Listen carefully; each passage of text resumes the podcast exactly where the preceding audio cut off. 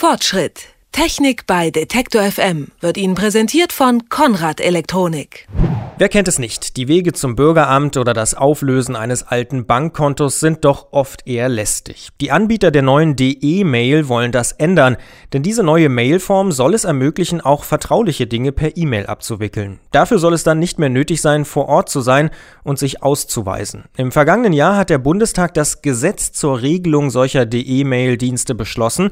Bis heute ist der Dienst vor allem wegen der Sicherheitsbedingungen jedoch umstritten. Welche Gefahren die DE-Mail birgt und wie der Dienst funktioniert, das bespreche ich mit Axel Kossel.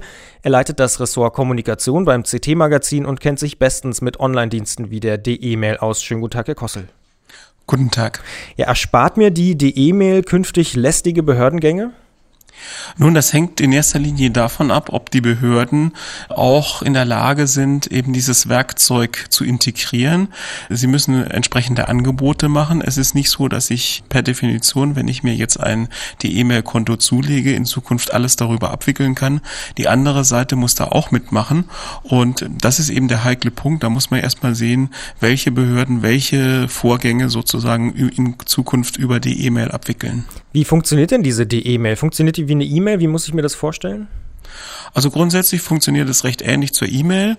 Es gibt allerdings kein E-Mail-Programm dafür, sondern es ist im Browser über, also so wie man Webmail heutzutage beispielsweise bei GMX oder Web.de nutzt, so kann man dann auch die, die E-Mail nutzen. Man kann da sich einloggen, sein Postfach abfragen und es gibt auch eine Integration des neuen Personalausweises. Das heißt, wenn man den und ein Kartenlesegerät hat, kann man sich damit anmelden und ist dann noch eine Stufe sicherer, als wenn man mit einem normalen Passwort arbeitet. Wie geht denn das, dass man sich mit dem elektronischen Personalausweis da registriert? Also für den neuen Personalausweis benötigt man ein Kartenlesegerät, das zugelassen ist und eben eine äh, spezielle Software, also die, die vom BSI geliefert wird, die Ausweis-App und dann klickt man nur noch auf dem in der Webanwendung an, hier ich möchte den neuen Personalausweis nutzen und dann wird quasi der zur Identifizierung benutzt. Da muss man dann am Kartenlesegerät nochmal eine PIN eingeben und ist dann so sicher angemeldet, wie es eigentlich nur geht. Was kostet so ein Lesegerät? Ja gut, die jetzt nicht ganz so sicheren Lesegeräte sind recht günstig für 20 Euro. Ein wirklich gutes Lesegerät kostet dann 50 bis 100 Euro. Dazu würden Sie schon raten. Dazu würde ich raten. Das kommt natürlich auch noch drauf an, was ich mit dem Personalausweis sonst noch machen will. Die E-Mail ist da nur eine von vielen Anwendungen. Naja, ja. von leider noch nicht so vielen Anwendungen, aber von hoffentlich mal sehr vielen Anwendungen. Kostet denn die E-Mail an sich auch was, so wie der Brief ja heute auch Geld kostet? Ja, die die E-Mail ist jetzt äh, natürlich schon technisch auch aufwendiger als die normale E-Mail, ist für die Firmen auch ein Geschäftsmodell, muss man auch ganz klar dazu sagen, und steht eben im Wettbewerb zu einem Brief, zu einem Einschreiben oder zumindest zu einem Fax. Und äh, dementsprechend kostet sie halt auch was. Also man muss sich jetzt von dieser Vorstellung dran, E-Mail ist sowieso immer umsonst. Die E-Mail wird immer Geld kosten. Wie viel kann man das schon sagen?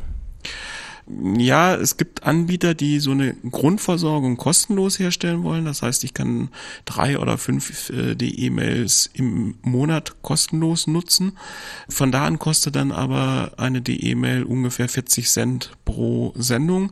Wenn ich dann noch besondere Optionen haben möchte, also mit Einlieferungsbeleg, mit Absendebeleg, also so wie ein Einschreiben, das kostet dann nochmal extra so 12 Cent, so dass man durchaus schnell auf 50 Cent kommt, wenn man ja auf einem sicheren Wege beispielsweise mit einer Behörde kommunizieren will. Das ist ja dann wirklich fast so teuer wie ein Brief, ne?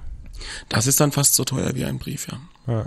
Bin ich eigentlich dann auch gezwungen, vielleicht zukünftig mein DE-Mail-Postfach ständig zu leeren und zu checken, ob da nicht vielleicht irgendeine Behörde mir geschrieben hat? Vielleicht, weiß ich nicht, falsch parken oder so? Auch hier ist die die E-Mail mit dem Briefkasten, mit dem normalen Brief zu vergleichen, nicht mit der normalen E-Mail.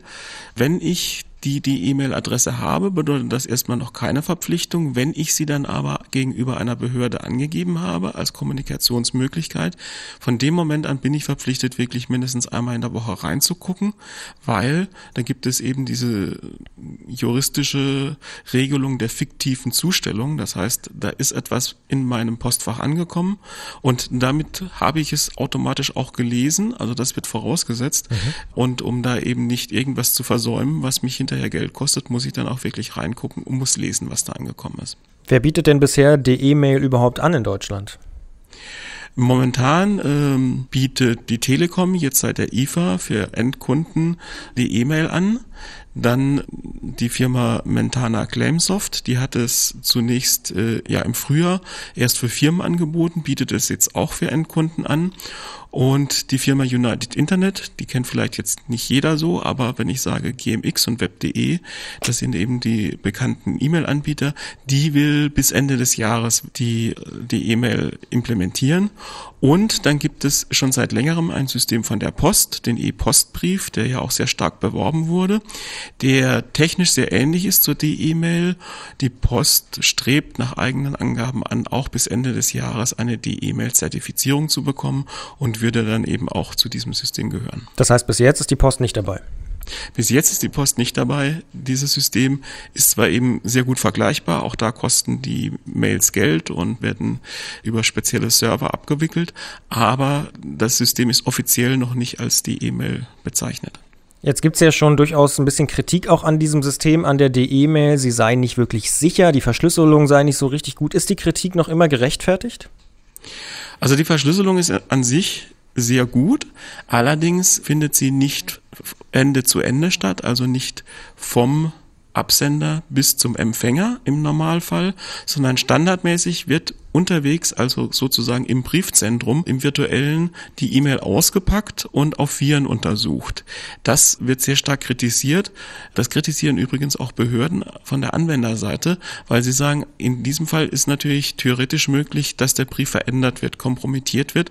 Besser wäre es, wenn er wirklich auf der ganzen Strecke verschlüsselt wäre. Das geht aber im D-E-Mail-System. Das muss aber noch mal gesondert sozusagen ja ausgelöst werden. Damit ist das System schon wieder nicht mehr so bequem anzuwenden anzuwenden. Das heißt, wenn in bestimmten Fällen eine Verschlüsselung Ende zu Ende nötig ist, in anderen Fällen nicht, muss dann der Benutzer immer überlegen, was mache ich jetzt? Und das ist sicherlich keine optimale Lösung. Klingt ein bisschen komplizierter.